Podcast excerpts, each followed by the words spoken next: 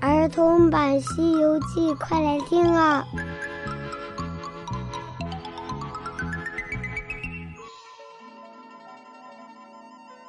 西游记》第六十二集：偷了灯油的老鼠精。Hello，亲爱的小朋友，我是永乔姐姐，咱们继续讲《西游记》的故事。上集说到，悟空被黄风怪吹了一下。被他吹到很远很远的地方，眼睛也看不清了。后来他遇到了护法伽蓝变化的一位老人，治好了悟空的眼睛，还留他们住了一晚。第二天一大早，悟空醒来之后，发现八戒和他竟然睡在了荒野之中，管不了这么多，需要赶紧去救师傅。悟空变化成了一只小小的花蚊子，跑到了黄蜂洞里。他钻进洞门，看到两个守门的小妖怪正在睡大觉。悟空变的小蚊子就狠狠地叮了他一下，疼的那妖怪嗷嗷直叫，醒了过来。那小妖怪看了看，天已经亮了，于是。就把里面第二道门给打开了，悟空也跟着飞了进去。走进第二道门，看到那黄蜂大王正在里面安排事情。小的们，今天把各个门都看好，防止那个孙悟空再来闹事。大王，昨天不是把那毛脸和尚给吹死了吗？那孙悟空神通广大。我怕他如果没被吹死的话，还会回来闹事。大家一定要看好啊！是大王，是大王。正在说话的时候，跑来了一只小妖怪，慌慌张张的说道：“大王，小的去巡山，刚刚出门，见到一只长嘴大耳朵的和尚坐在树林里。幸亏我跑得快，要不然就被他给抓住了。”那有没有看到昨天那个毛脸和尚？没有，没有那个毛脸和尚。哈哈哈！想必那孙行者已经被我吹死了。大王，如果真的把他吹死，那是我们的造化。只怕我们如果没有吹死他，他去请那些神兵来，我们可怎么办？哼，我们会怕他吗？怕什么神兵？他们都顶不过我这黄风一吹，那些神兵根本不中用，除了灵吉菩萨，我谁也不怕。悟空幻化的小蚊子可在一旁听得清清楚楚。原来这老妖怪害怕灵吉菩萨，悟空心里大喜，这真是不打自招。他瞬间就想到了办法。来治这个妖怪，可是四下望望却不见师傅的踪影。他四处打量了一下，旁边还有一道石门。他从石门的缝里钻了过去，原来是一个大院子，空空荡荡的。悟空远远的就看到了被绑在风柱子上的师傅。三藏正在干嘛呢？他还能怎么样呀？他被绑在那里，抹着眼泪，正在那儿哭呢。徒儿啊，悟空啊，八戒啊，想死师傅了。师傅，别哭，别哭。突然间听到了悟空的声音，唐三藏还以为自己听错了。他四下张望，看到旁边没有人。哎呦，看来是我太思念悟空了。怎么就听到悟空的声音了？师傅，你没听错，你没听错，是俺老孙，我在这儿呢。你看你头顶上，三藏抬起头，看到了小小的悟空。悟空说道：“师傅，你别哭了，哭什么？徒弟啊，几时才能抓住那妖怪啊？师傅，昨天抓你来的那个虎精。”已经被俺老孙给打死了，只是这洞里还有一个老妖怪，有点难对付。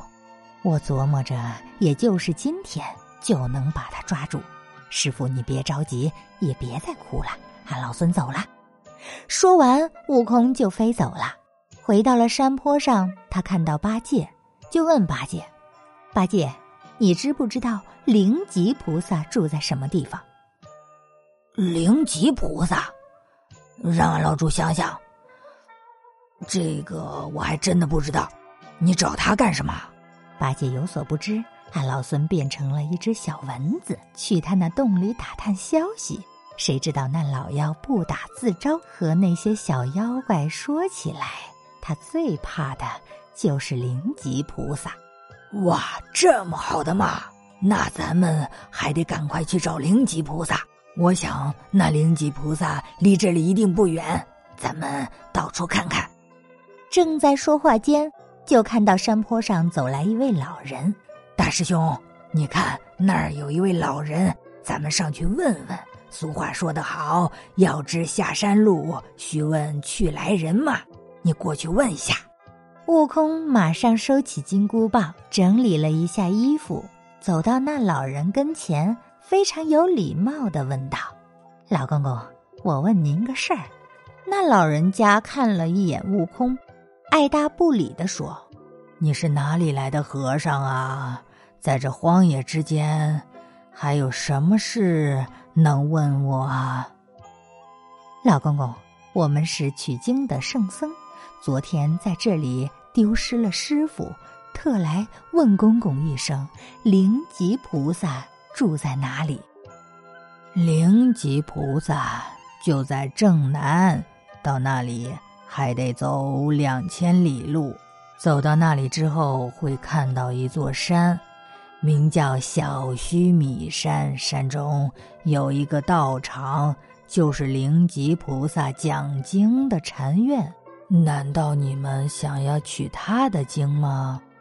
不是取他的经，我有一事想要劳烦他，不知道从哪里走。多谢老人家。老人用手指指向南边的一条路，你顺着这条路向正南就是了。悟空顺着手指的方向望去，等再回过头的时候，那位老公公却不见了。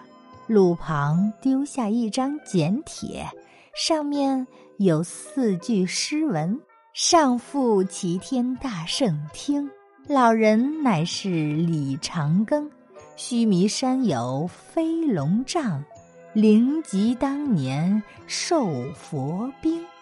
悟空拿着那张帖子读了一遍，转身就走下山坡，来到了八戒的身边。哥，我们这几日连日都有造化了。刚才那画风的老人是谁呀？悟空把帖子递给八戒，八戒看了一遍帖子，问道。这李长庚是哪个啊？哼，李长庚就是西方太白金星的名字。听到这话，八戒急忙扔下钉耙，跪在地上，望着天就拜谢。哎呦，原来是恩人，恩人！如果不是您在玉皇大帝面前替俺老猪求情，俺老猪今日已经没命了。八戒。你倒也是一个知道感恩的人，但是现在不是时候，你得好好的留在这里看守我们的行李和马匹。俺老孙去那须弥山请菩萨去。知道，知道，大师兄，你只管去吧。俺老猪学的就像那乌龟的法术一样，能屈能伸，该缩头的俺就缩头。悟空跳到空中，架起筋斗云，径直就往南边去了。果然非常的快，他点点头，就已经过了三千里，一扭腰就是八百里的路程。他一不小心还飞过了呢。他又飞回去一点，看到有一座高山，半空中有祥云出现，山谷里还回荡着悠扬的钟声。他按住云头往下看。还有香烟飘渺，想必这里就是小须弥山了。悟空走了上去，一位道人挂着佛珠，口中念着佛，迎了过来。悟空行了个礼，那道人也回了礼，然后问道：“您是哪来的老爷？”请问这里可是灵吉菩萨讲经的地方？正是，正是。有什么话请说。麻烦您老人家帮我传个话。我是东土大唐驾下玉帝三藏法师的徒弟，齐天大圣孙悟空，孙行者。今日有一事要见菩萨。那道人一听，笑了笑：“老爷，您说的话太多了，这些字我记不清楚。那你只说唐僧的徒弟孙悟空来了就行了。”那道人转身。依照孙悟空的说法，回到讲堂里传报。那菩萨听到之后，马上穿起袈裟，出门迎接。这个时候，悟空才走了进来。只见那厅里满堂锦绣，一屋威严，很多人在那里齐诵着《法华经》。大厅的中间有一个佛像，佛前供奉的全部都是鲜果鲜花。岸上还摆着一些素肴素品，烛火摇曳着，闪着金焰，射着霓虹，满屋子的清香，一道道玉烟飞着彩雾，果然是能够让人静心讲经的好地方。菩萨命人奉上茶来，让悟空坐下。悟空赶忙说道：“菩萨不必献茶，不必献茶。”我师傅在那黄风山有难，想请菩萨大师法力帮我降了那妖怪，救出我师傅。想必你说的就是那黄风怪。我受了如来的法令，在此镇压黄风怪。如来赐了我一颗定风丹，一柄飞龙宝杖。我当时抓了他，饶了他的性命，让他隐姓归山。不许他再造孽，没想到他今日又来加害你的师傅，又违了我的教令，我的错，我的错。我们先用些斋饭，然后我们再去救你师傅也不迟。多谢菩萨，多谢菩萨，不必了。我师傅在那柱子上受苦，俺老孙实在是不忍心，请求菩萨现在就帮我去降了那妖怪吧。菩萨点点头。取了飞龙杖，和悟空一起驾着云，转眼间就来到了黄风山。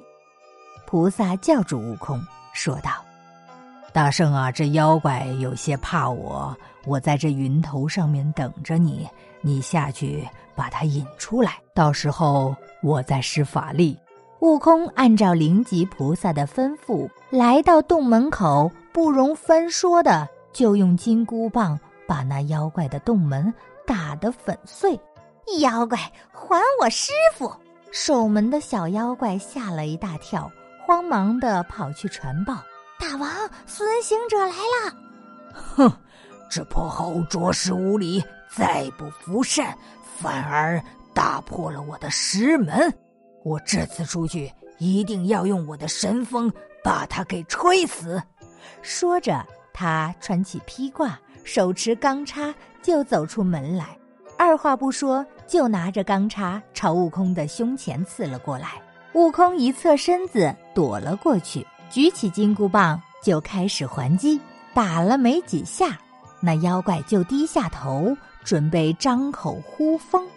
正在这时，半空中灵吉菩萨将那飞龙宝杖丢了下来，不知道念了什么咒语。那飞龙宝杖立刻变成了一条八爪的金龙，抡开了两只爪子，一把就抓住了妖精。那金龙提着妖精的头，左三下，右三下，摔到了石崖边。这一摔，那妖怪就现出了本相。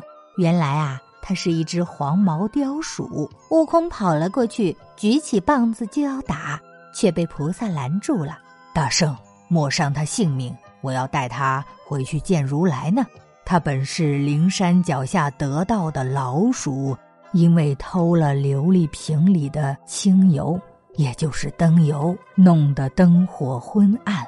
他怕金刚抓他，就跑到这里，没想到做了妖怪。按照如来的指示，他只是偷了灯油，罪不该死。我要押他回去。今日他又伤了你的师傅，我把这件事禀明如来，到时候再看看他应该受到什么惩罚。听了灵吉菩萨的话，悟空收起金箍棒，谢过菩萨，菩萨就带着那只老鼠精离开了。再说八戒，他在树林里正琢磨着大师兄什么时候回来呢，就听到悟空喊他的名字：“八戒，八戒，牵马挑担。”八戒认得悟空的声音，他听到悟空喊自己，急忙跑出林子，看到悟空正站在那里。大师兄，事情办得怎么样了？那妖怪已经抓住了，原来是只老鼠精，被那灵吉菩萨带到灵山去见如来了。你跟我去洞里救师傅。八戒欢欢喜喜牵了马，挑着担就来到了黄风洞。两个人一顿钉耙，一顿金箍棒的，就把那些小妖怪给打死了。有的是兔子，有的是狐狸，香樟、角鹿，什么都有。打死妖怪之后，他们救出了师傅。悟空又把这两天的经历给师傅讲了一遍，师傅感激不尽。师徒三人又把洞里的素斋素食找了出来，吃了顿斋饭，才出了黄风洞，继续往西天赶路。那么接下来又会发生怎样的故事呢？咱们下集接着讲。